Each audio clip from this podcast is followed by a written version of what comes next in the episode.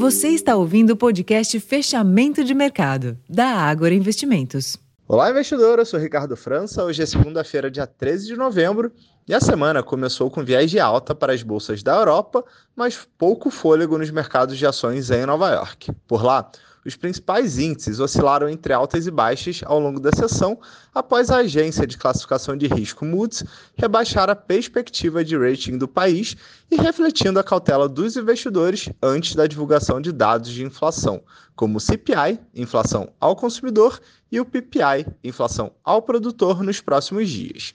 No Brasil, em dia de direcionadores limitados e fraco giro financeiro, o Ibovespa encerrou praticamente estável, com leve baixa de 0,13%, defendendo a região dos 120 mil pontos, mas com volume de apenas 18,8 bilhões de reais.